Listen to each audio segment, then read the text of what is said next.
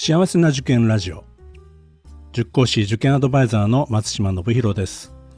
この番組は学校の先生や在校生専門家の方をお招きしてお話を聞くなど幸せな受験を目指す保護者の皆さんや受験生を応援するラジオです。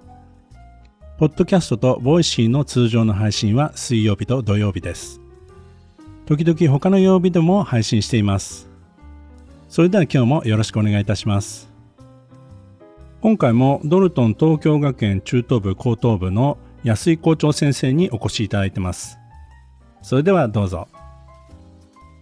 あと面白いのが、その授業を受けるクラスっていうので、多くの学校は、その生徒の居場所が固定されると思うんですけど、そのドルトンの3つの柱のハウスっていうものが、要するにハウス、寄宿舎みたいなまとまりで、生徒が学校の中で生活をする。でうちの場合は、1学年100人で全校6学年揃うと600人になる学校なんですけどそれを中1から高3まで医学年を縦に6つに分けるんですね。はい、でドルトンっていう英語の頭文字に合わせて D ハウス A ハウスっていうふうに縦に割った6つの大きな100人単位のハウスというのを作ってます。はい、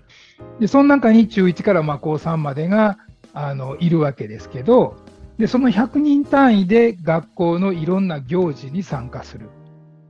うん、まああのこう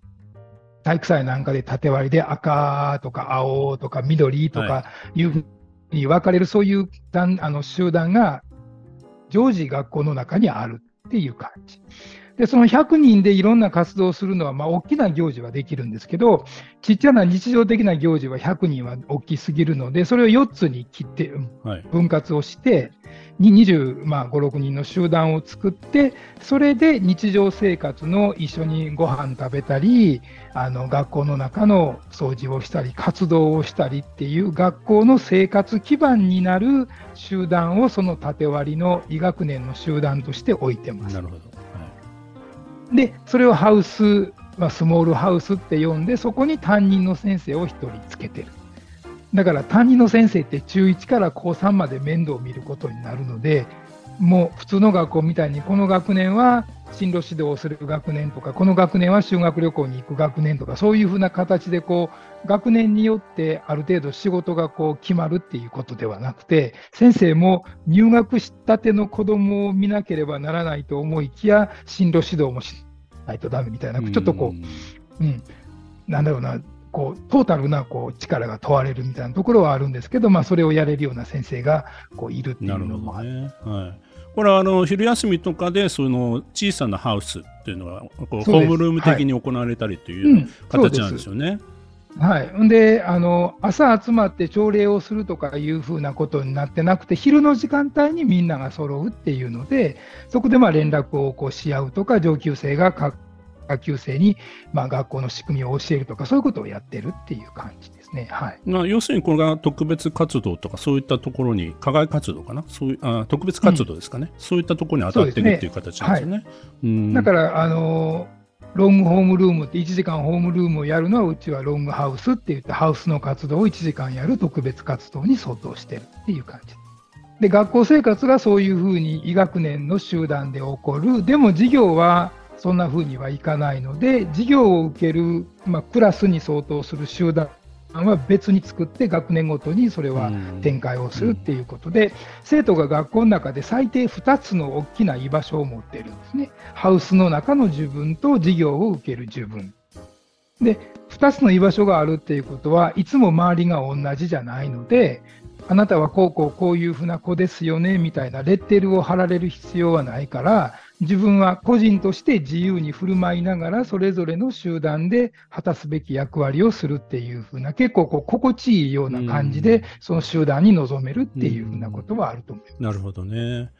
だ一度中1からその例えば D に入ったら、はい、えー、と高3までずっと D っていう形になるんですか、はいえ中1と中2はまあお試しっていうこともあったりとか、はい、まだドルトンの仕組みがこう十分に身についてないのでっていうので、まあ、あのシャッフルをするようなことも可能になってます。そうなんですね中3から上は固定なので、まあ、4年間は同じハウスで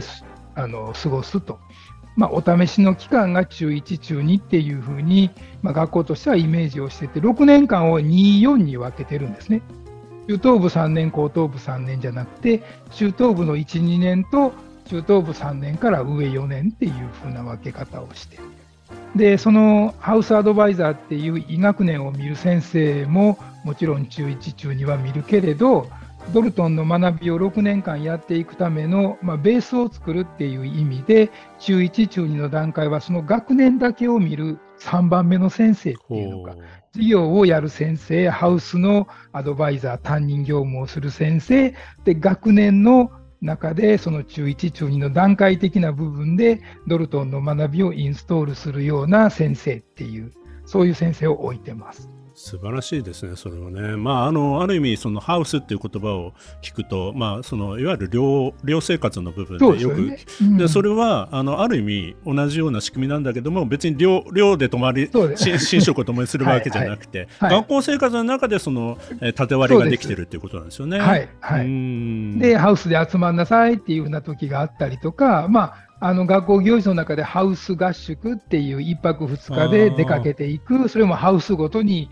行き先が別っていうのがあったりとか、ハウス活動日、今日1日はハウスで決めたところに、まあ、遊びに行くとか、こう見学に行くとかいうふうなのがあったりとか、まあ、そのハウスっていうのをこうちゃんと意識づけするような行事とか取り組みをこう1年間の中でポコポコポコっとこう配置をしていってやってるって感じです、はい、徐々にその貴族意識というかそこにいるっていうことの、まあ、存在意義というか自分の居場所が見つけられるようにだ、うん、だ徐々になっていくという形ですね。だからその、まあ、部活動課外活動は当然医学年なんでそこでこう先輩が後輩をっていうふうなことはあるかと思うんですけど日常的にそれが学校生活の中であるっていうことこれしみじみやってみて思うんですけどあのやっぱり学年が上になってくると自分の経験を後輩に伝えようとかそういうふうな気持ちが自然に上級生には湧き起こってくると、まあ、お兄ちゃんお姉ちゃんがこう兄弟が学校にいるような感じ、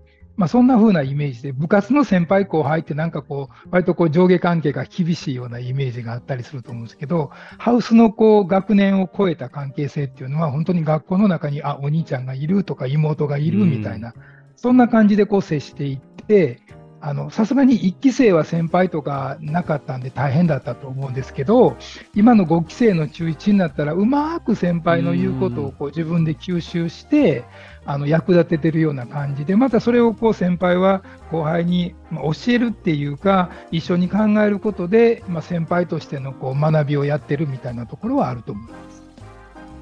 あの私どもあの花丸学習会というのは野外体験活動を中心にこう夏休みとか冬休みやっておりましてそういう時にはですね、まあ、全国、まあ、あのかなりの6000人から7000人の子どもたちをあのそういった宿泊でですね、まあ、勉強するわけじゃないんですけども行くんですね、うんうん、そういう時はあの医学年でですね班ごとに6年生から1年生までこうやってあの縦割りにしていくとですねあの、まあ、最近はもう本当に一人っ子のお子さんも増えていて兄弟の関係ってなかなかこう、まあ、経験したことないっていう子が多いんですよね。そうするとですね上の子が下の子を面倒を見るみたいなことってあんまり経験がないんですけどもそう、ね、そういう場所に行くとですね何かねやっぱり上の子が下の子を面倒見たくなったりしてであの自分でもできなかったことが、まあ、下の子にこう手伝ってあげたりしてですねで最終的には自分もできるようになっていくみたいなそういった相乗効果が生まれたりするんですよね。そうですよね、うん、でやっぱり学校ってこう学年でこう区切られているっていうのが学年単位でなんかこう1年間過ぎると1つ上がるみたいな、なんかそんなイメージがあって、それがこう、まあもちろんいい場合もあるかと思うんですけど、あえて必要じゃない時にまでそれがこうついて回るっていうふうな、まあ学校の形なんでしょうけど、それを崩すという意味ではいいなとは思いますけどね、本当に。あの成長段階だって個々によってみんな違うわけだし、それをうまく吸収して、こう、回せるようなシステムかなとは、はい、思います、まあ、大人になって社会に出れば何歳とかあんまり関係ないですからね。関係ないですからね、まあ、そういう活動が学校の中にこうあの十分にあるっていうのも大事かなと思います、うん、むしろ年下から学ぶことの方が多かったりしますからね。そうですね、まあ、教員でもそうですけど。はい、はい。えーと、それからもう一つの柱であるあのラボラトリーですね。ラボラトリー、はい、はい、これはあの教科の授業が一応文科省が決めた学年ごとにやるべき内容が決まっていると。まあ、それはあくまでもそのいろんな自分の学びを組み立てていくベースであると考えていて、うちのドルトンプランの中では、要するに学びに没頭するっていう自由が保障されているので、1週間の時間割の中に探究の時間を4時間組み入れていて、学年でフレームっていうか、やる内容がある程度段階的に決められている基礎ラボっていう探究の時間と、これが水曜日にあるんですけど、金曜日には、えー、っと、テーマラボっていうテーマが決まって学年の枠を取っ払ってやりたいことをやるっていうふうなことができる時間が2時間保証されています。まあ、この辺りはあの最近テレビの取材もあったというふうに伺ってましてあの、はい、はい、あの運動解析ですかね。あの、はい、アプリをはい、あれ見ると、はい、やっぱりすごいなっていうか子どもたちが本当に興味関心を持って主体的にこういろいろね、ね、データを作ったりしてるっていうのは、はい、あれをまあ見るだけでも よくわかるなっていうのは分かりましたね。そう。で意外にその教科の学びっていうのがそういう自分がそのやりたいことを深掘りしていくときに使えるんだなとか必要なんだなっていうのも当然それで分かってくるんですけど、はいはいあの学校の教科書の内容とか、まあ、入試に必要な学びっていうのはあくまでも基礎的な部分であって、うんうん、それ以外に面白いコンテンツとか生徒が興味を引くようなものって世の中にいっぱいあるじゃないですか。はい、で多くの学校はそれを授業の中に取り入れるって言ってもなかなかやっぱり時間がなくて難しいとかいうふうなこともあるので、まあ、それを完全に探究だけに特化した時間を作ることによって外部コンテンツとかいろんな大人が持ってる面白いこともがっつりこう子どもたちがやる時間もできるし、もうその社会の当たり前を学校の中に取り込むっていう時にこの探究の時間って絶対必要で、はいはい、あの教科書の学びっていうのはあくまでも基礎的なもんだからこれを今やっとくと将来社会に出た時に役立つよみたいなそういうなんか自分のやりたいことをするための最低限やらなければならないっていうイメージがあるかと思うんですけど、はい、逆で目の前になんか手が届かないようなとか、教科ではおおよそ想像できないようなあのアプリみたいなそういうふうなものがあったりとか、それをこう見つけたときに、あ、これやりたいと思って子どもたちが向かう、でも、そのやりながら、あこの部分はもうちょっとなんか数学の知識がないと無理とか、ここは実際にやってみないと無理みたいなのを感じて、じゃあそれを自分でもう一回取りに行こうっていう、まあ、そういう流れで学びがこう内発的に深まっていくので、はいはい、うん、そのためにもその探究っていうのは象徴的なこうなんだろう面白いようなテーマとか使いたいような道具とか理科でもそうなんですけど電子顕微鏡とかゴロッとそこに置いてあるんです。そうすると子どもたちは、え、これってすげえ高い顕微鏡じゃんって言いながら、そこにポッと乗っけてみて、こう見ると、見える世界が違う。おこれすげえって言って、で、あの多くの学校だったらこう実験室の奥にしまってあるとか、これは高額なもんだから、あの大事に使いなさいよっていう、なんか前置きを置いて使うじゃないですか。はい、うち逆で、そのやりたいことがこう好奇心をかき立てるように高かろうが、普通の学校にはないようなものがゴロゴロそこら辺に置いてあって、生徒がそれを見て、まあ、あのやりたいと思ってから取り組むっていうので、結構大事かな、探求っていうか、うん、あの学びを自分から取りに行くっていうための興味関心を引くような素材と、それを自由に使えるっていうふうな学校の枠組みと時間。これすごく大事やなと思います。うん。うん、あのやもすると今の探究まあいろいろこう各ねあの教育機関いろいろ取り上げてますけども教科と結びつけようとしすぎてる部分が正直あるのかなって。あそうですね、うん、だからこの例えば歴史に関する探求をしましょうみたいなところに行ってしまうともともとそこにあんまり興味がない子にとっては全然深掘りしたくないっていうかそううん、関心まあでも言われてるからやらなくちゃいけないっていうふうになってしまう可能性があるんですけど逆に言うとその教科とかの科目の名前がついてないものの方が子どもたちは実は興味関心があったりとかっていうことがよくあるんですよね。別にこれは小学生とかのなんか典型的だと思うんですけど。あそうですね、はい、結果結果的にはそれれは算数に結びついてるとか、うん、結果的には理科のこの生物のところに結びついてるとか、まあ、そういう結果としてはそこには行くんだけどもそ、ね,、のスタートの時点ではそんなこと考えない方が実は子供にとってはすごく自由で、うん、あの、はい、いいなんかきっかけ作りにはなるんじゃないかなっていうふうには感じますね。そう、ね。はい、そうだからあの世の中で探求っていうものをやらないとだめだからやりましょうかみたいな、まあ、そういうアプローチとか、まあ、そのためには教科の知識が必要だよねみたいなことがあるっていう、まあ、そういうふうなイメージじゃなくて本当に何をやってもいい時間っていうふうにはあの捉えた方がいいと思っていてうちなんかはそうだし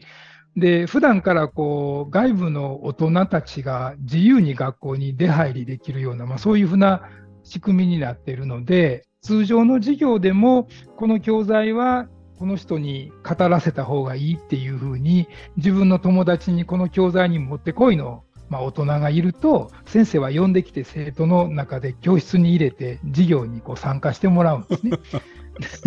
だから探究なんかまさにそういうふうなことになっているので、もう本当にその学校ではおおよそできないような、例えば動物の愛護とか、あの保護猫の活動をやってる人たちが、猫ちゃんを連れてきて学校の中の教室に猫を入れて、ここでこって今こうこうこういう状態でっていうので、その活動に生徒が参加するっていう風な、そういう探究の時間もあったりとかもするし、あの本当にいろんなことをやっています。でまあ、そうなると、教科の学びっていうのに、なんか理科だからこんだけの範囲内、数学は国語はって言って、あんまりこの教科の壁を学ぶときに意識をせずに、すべてのものが相対となって自分の、なんだろう、血肉になるような知識とか学びとか、知恵を作るっていうふうなことにつながっていくって、まあ、自然に学校の中でも子どもが感じ取れるので、縦割りでこの教科がお前ダメだからもうちょっと頑張れよっていうふうな言い方もまあ、当然しなくなりますし、便宜上、教科でこう分けてるっていう、それも学校の効率よくあの知識をインストールするためのなんか仕組みっていう風な気もしますよね。この番組では保護者の方、受験生の皆さんからの質問や相談をお待ちしています。今日の話を聞いて良かったという方は、ぜひ登録、フォロー、いいねなどをしていただくと大変励みになります。それでは次回も幸せな受験ラジオでお会いしましょう。